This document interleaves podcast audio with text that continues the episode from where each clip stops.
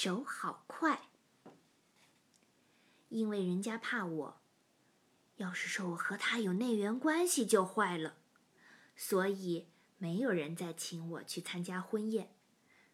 可是，终于有一天，我又等来了一张婚宴的请柬，那是演员名古屋章的婚宴。我在广播节目里曾经一连七年扮演名古屋先生的妹妹，大家都觉得这下不要紧了。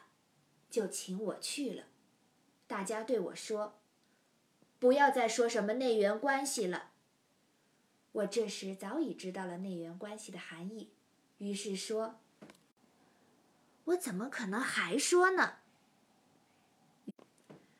于是我去了婚宴的会场。名古屋先生的新娘是 NHK 剧团的学员，比我晚一届，是三十人会。这一团队的女演员。新娘身材修长，娇滴滴的。我刚发现有这么一个可爱姑娘，就听说她要和名古屋先生结婚了。大家依次进行婚礼致辞，终于轮到我了。我刚要站起来，周围立刻响起一片声音。注意不要说内缘关系。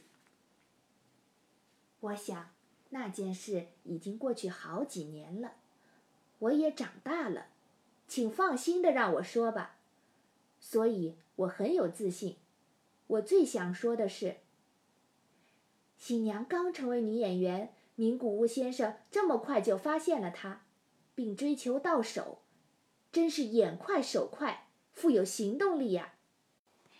这也是新娘太有魅力的缘故。可是我不想这么长篇大论，而想概括一下，说得言简意赅。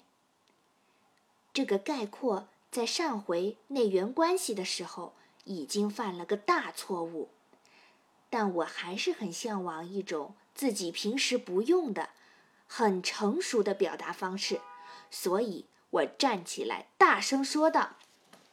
名古屋先生的手好快，恭喜恭喜！大家轰的大笑起来。